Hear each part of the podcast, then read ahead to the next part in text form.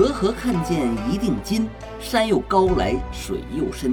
有心过河把金子捡，又恐王八咬了脚后跟。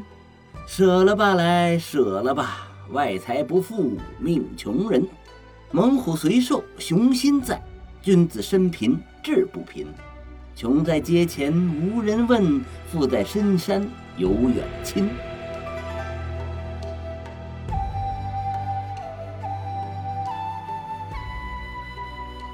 大家好，我是老狐狸。今天咱们接着讲四百年前的防骗指南《骗经》里的第九章“谋财骗”。话不多说，咱们直接开讲书中故事。话说，徽州休宁有个大商人叫张佩，家趁人直，有几千两银子的本钱。有一次啊，他在瓜州买了三百担棉花。准备运到福建去卖。瓜州就在今天的江苏省扬州市的最南端。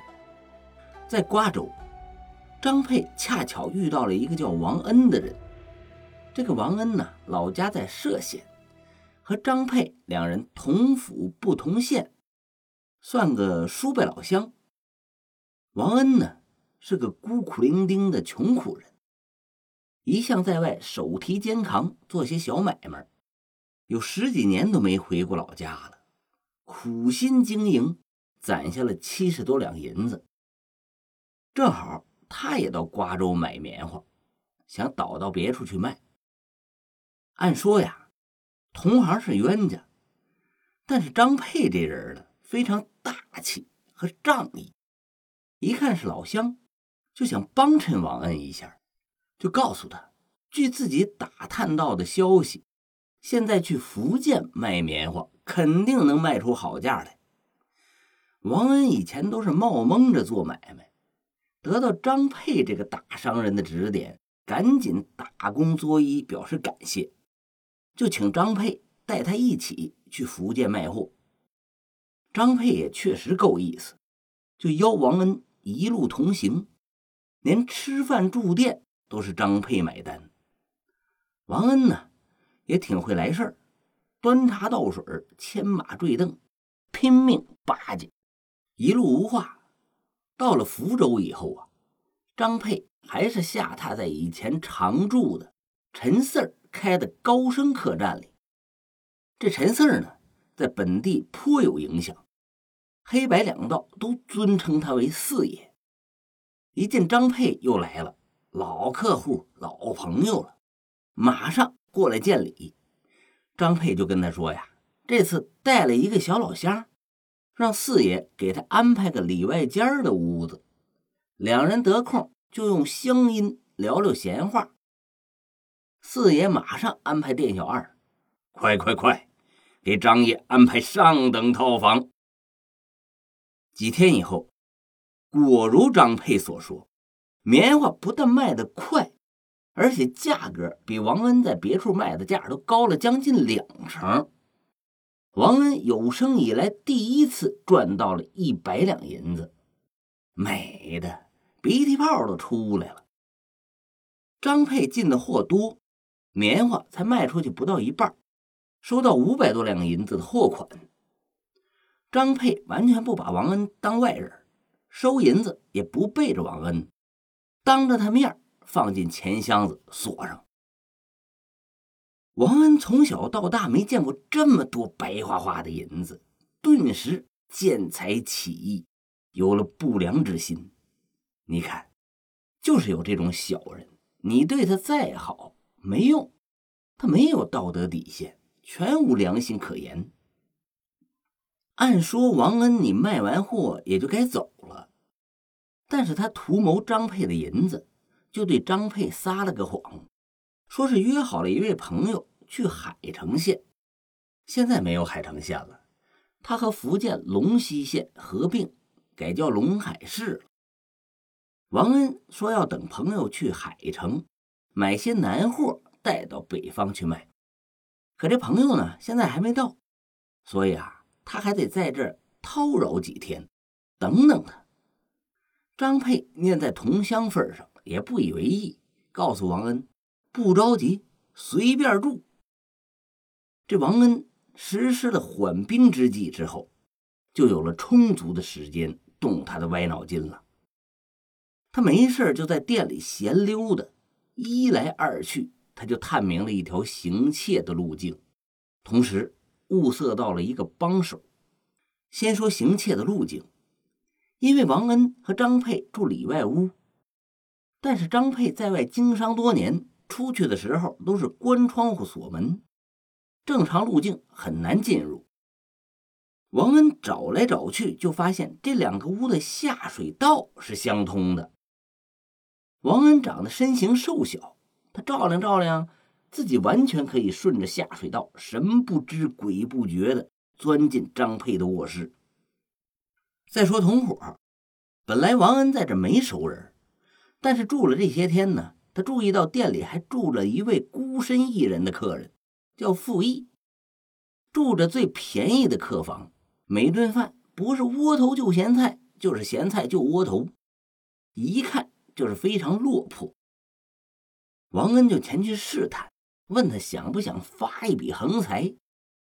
傅毅正是穷困潦倒、山穷水尽之时，一听有发财机会，那还不像看到救命稻草一样紧紧抓住，都没问是杀人放火还是谋财害命，就立即答应下来。王恩就告诉他，说自己的同乡张佩屋里藏了五六百两的雪花银，我想办法给偷出来，你呢？去江边找一条快船，等我得了手，你帮我把银子一起带到快船之上，远走高飞。路上找个地方一藏，银子我跟你平分。风头过了以后，咱们分道扬镳，各自隐姓埋名，过个衣食无忧的后半辈儿。你看咋样？傅毅一听有二三百两银子好赚，那还不答应？于是两个人一拍即合，狼狈为奸。你听他俩这名王恩、傅义，能是好鸟吗？过了两天，有一些本地的商人做东，在福满楼设宴款待张佩。王恩、傅义这俩货就看到了机会。王恩给了傅义二两散碎银子，先去租船，确定了上船地点，再来接他，然后。王恩把门反锁，掏出早就准备好的工具，就把下水道给挖开了。脑子里想的都是白花花的银子，哪儿还顾得上脏跟臭呀？跳进下水道，就钻到了张佩房间的下边，又挖开口爬上去，这就进入了张佩的房间，撬开锁，打开钱箱，把张佩的五百多两银子分批偷到自己的房间。太沉了，你不能装在一起，太显眼。他就把银子分散装入四箱行李里边，自己把脏衣服换下来，穿上另外一身比较干净的衣服。这四箱行李他自己挑不了，傅毅还没回来，他又急着走，就到客栈外边雇了个挑夫。临走前，王恩还故意找到陈四儿，说：“四爷，您看。”我朋友来了，急着催我一起去海城。只是张兄被人请去喝酒，无法与他告别，烦请您老啊给我说一声。陈四儿就答应他代为转告。王恩拱手致谢，然后和挑夫各挑两箱行李，匆匆而去。四爷是个老江湖，他看王恩走得十分匆忙，隐隐觉得有些不对。但他环顾了一下王恩住过的房间，却也没发现什么异常。因为王恩呐挺鬼，他特意把挖开的下水道大致恢复了原样，并且找了个箩筐给挡上了。王恩带着挑夫挑了担子，装成要南下海城的样子，实际上半路一转弯，立即掉头北上，往水口方向奔去。水口。是古田县的一个镇子，现在还有呢。半路遇到傅毅，把挑夫打发走，两人各挑两件行李箱，直奔江边。雇好的快船早已等候多时，两人搬东西上船，立即沿江而上。等到张佩醉醺醺的回到店里，四爷迎上前去，说道：“张爷，桂同香已经走了，说是和朋友南下海城，托我向张爷告辞。”犹豫再三，还是说道：“张爷，我见桂同乡走的甚是匆忙，而且挑了四个箱子，您还是赶紧看看自己少了东西没有。”张佩喝的舌头都直了，嘴里磨磨叨叨：“哎，四爷多虑了，我这个小老乡啊，出身贫寒，我带他做生意，一路上多有照料，他怎么会背信弃义，做出偷盗之事呢？”话虽如此。但是张佩非常尊重陈四爷，还是按四爷的话逐个屋子进行查看。等进了卧室，一看钱箱子锁都烂了，张佩一个机灵，酒就醒了大半，急步上前把钱箱子打开一看，完了，银子是一个不剩。张佩一屁股坐在地上，捏呆呆发愣。四爷就在后边跟着呢。一看此情此景，就知道遭了贼了，连忙四下打量，门窗都是完好无缺，不知这贼是从哪儿进来的。四爷反身来到王恩房里，仔细查看，才发现下水道已经被挖开了。这一下就明白了，下水道就是入口，就是这王恩做的案。四爷赶紧回屋，拉起张佩说：“张爷，就是你那个同乡王恩。”从下水道进来偷的银子，这事儿有些扎手，但您不能听天由命，坐以待毙。王恩走不多时，又挑了四件行李，料想不会走得太快，不会太远。咱们火速追赶，或许还有机会捉到他，追回银子。从江湖经验推断，他急于脱身，肯定不走旱路，而是走水路。如今。咱们也没有别的好办法，这样吧，您呢带上仆人，再雇上四五名精壮民夫，直接去下游海城县去找。我带几位朋友找条快船奔上游水口，咱们分头行动。有消息就派人互相通个信儿。您意下如何？张佩早就没了主意，此时听到四爷如此安排，心中方燃起一丝希望。死马当活马医吧，于是依计行事，分头行动。你说四爷为啥如此上心呢？三点：一，张佩和四爷私交不错，张佩每次来福州都是住在四爷的高升客栈，两人好的就差拜把子一结金兰了。二，四爷是江湖中人，侠肝义胆，路见不平就拔刀相助，把朋友的事儿就当成自己的事儿。三，你在高升客栈丢的东西，你东家也脱不了干系。抓不到王恩，说不定还有人怀疑是你这个店主监守自盗呢，影响声誉。有此三条，四爷是下定决心，上天追到你凌霄殿，入地追到你鬼门关，非逮到王恩这个小兔崽子不可。于是张佩带人沿江而下，四爷。带人逆流而上，各自寻找盗贼坐的船。咱们知道四爷追的方向是对的，因此放下张佩不表，单说四爷这一行七人，租了最快的船，扬帆启程。走了一会儿，迎面过来一条沿江而下的船，四爷老远就招手示意，对面船就放慢了速度。船打对头，四爷便问船主道。船家轻了，您一路下来可曾见到一条船上面坐着两个人，还有四箱行李？那条船上掌柜的就答道：“我在水口等着装货来着，确实看到有那么条船，有俩人挑着四箱行李弃船登岸去了。”四爷一听，嗯，有门谢过对面船家。一路紧追，将近傍晚时分，终于赶到了水口。上岸一看，四处茫茫，一个人影都没有，这往哪儿找去？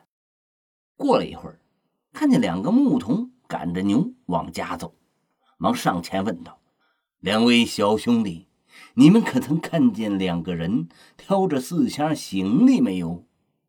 那大牧童就说：“嗯，是有那么两个人到上元去了。”四爷赶紧又问：“那上元都有些什么村子呢？”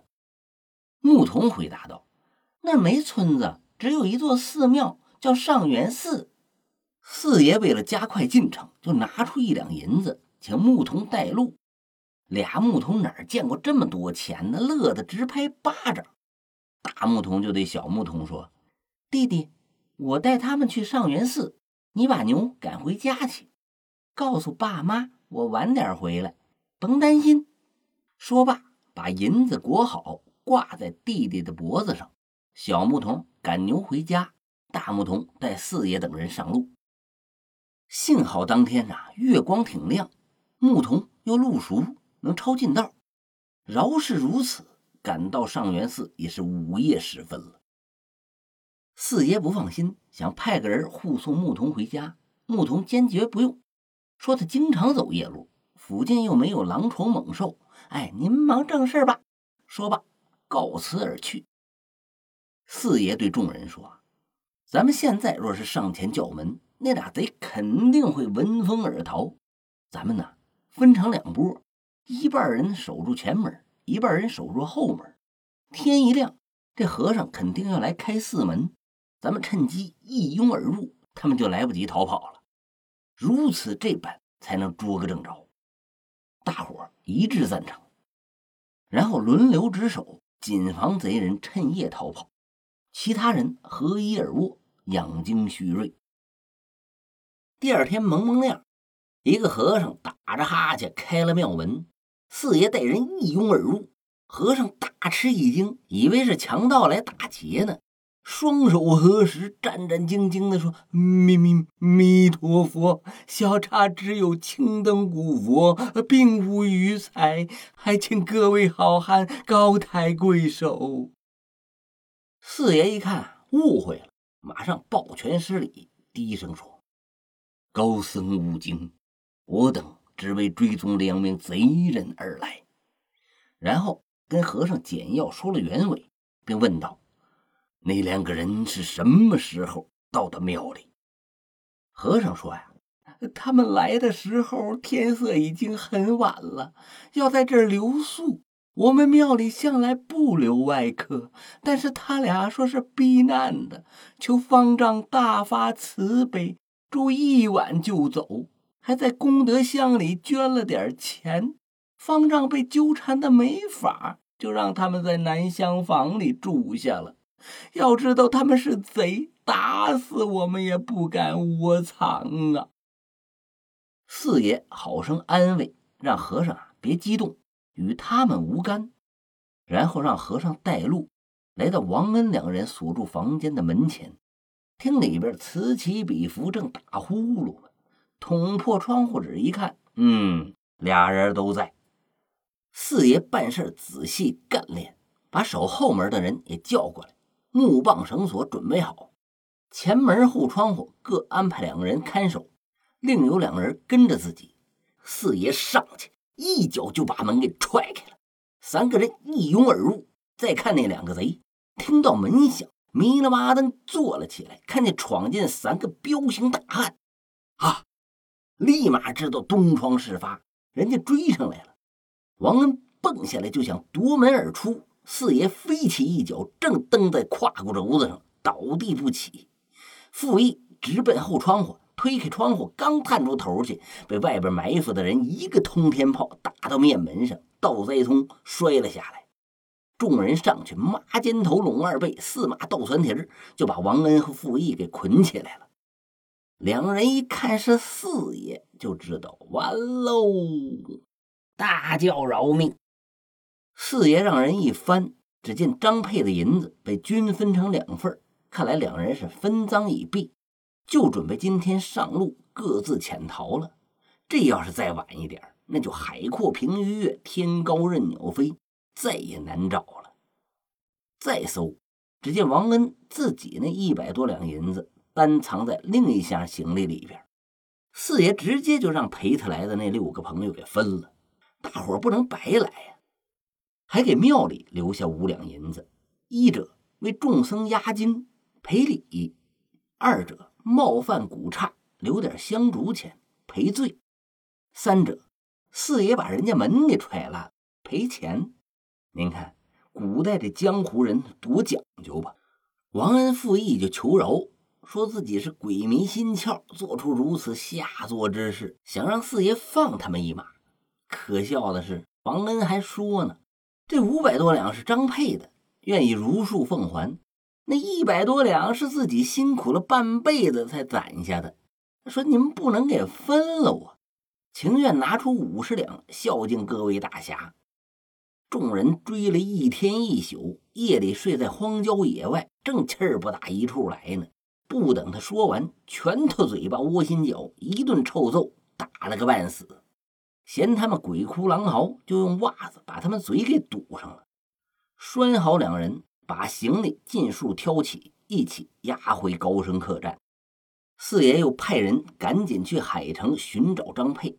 告诉他贼已抓到，请他回来发落。路上无话，四爷押着王恩和傅义就回到了高升客栈，往门口大树上一绑。好嘛，这一天往来观看的百姓岂止数千人，指鼻子骂他俩忘恩负义、畜生不如、啐吐沫、扔臭鸡蛋。两个人臊的恨不得找个地缝钻进去。过了两天。张佩从海城赶回来了，四爷派人到关押王恩和傅义的柴房，把两个人提过来。张佩一见王恩，气得浑身乱颤，指着他鼻子破口大骂。王恩就哀求道：“是我不对，一时之间猪油蒙了心，做下如此卑鄙无耻的勾当。”您大人有大量，求您看在同乡的份上，饶了我吧。张佩一听，火冒三丈：“我呸！就是同乡这两个字害了我。徽州怎么出了你这么个恩将仇报的小人？我都跟着脸红。哎，算了，幸好银子还在。”我也不与你计较了，但愿你能吸取教训，从今以后痛改前非，重新做人。如若让我再听到你为非作歹，一定捉你去官府问罪，杀你个二罪归一。王恩一听，跪下咣咣磕响头，又死皮赖脸的求道。张爷，您干脆好事做到底，我自己挣的银子还请还给我。可是王恩的银子早被众人分了，张佩便对四爷说：“四爷，我拿出二百两银子感谢诸位兄弟，要不把他那份银子还给他？”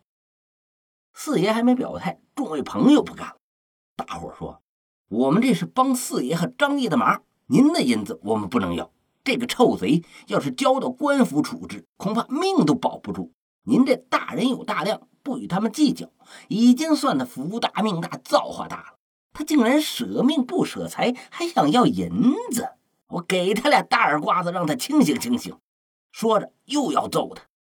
王恩吓得躲在张佩身后求饶：“啊，不要了，不要了！再打呀，我这骨头架子就散了。”张佩劝住大伙，对王恩说：“你居心不良，自作自受，也没什么可怜悯、可同情的。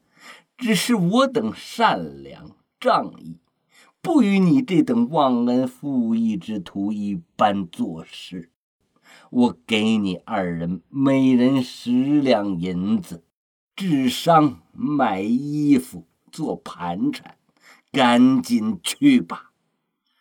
两人接过银子，感激涕零，又羞又愧，抱头鼠窜而去。唉，久旱逢甘雨，他乡遇故知，洞房花烛夜，金榜题名时。这本是人间四大快事，谁料想张佩遇到的这个顾之，竟然恩将仇报，一心谋夺他的钱财。如果不是四爷给力，张佩的损失就大了去了。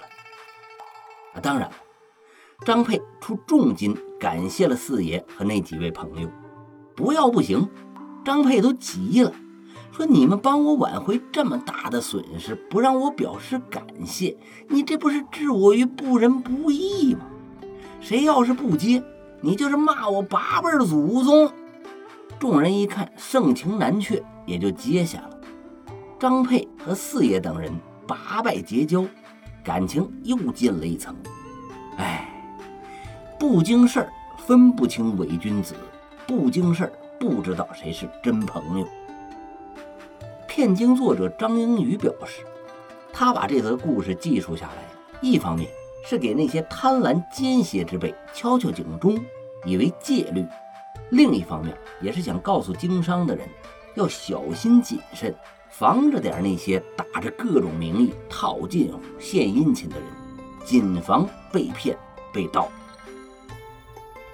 好了，谋财骗的故事，今天咱们就讲到这儿，下一集。咱们聊聊现代的谋财骗，杀猪盘，敬请期待。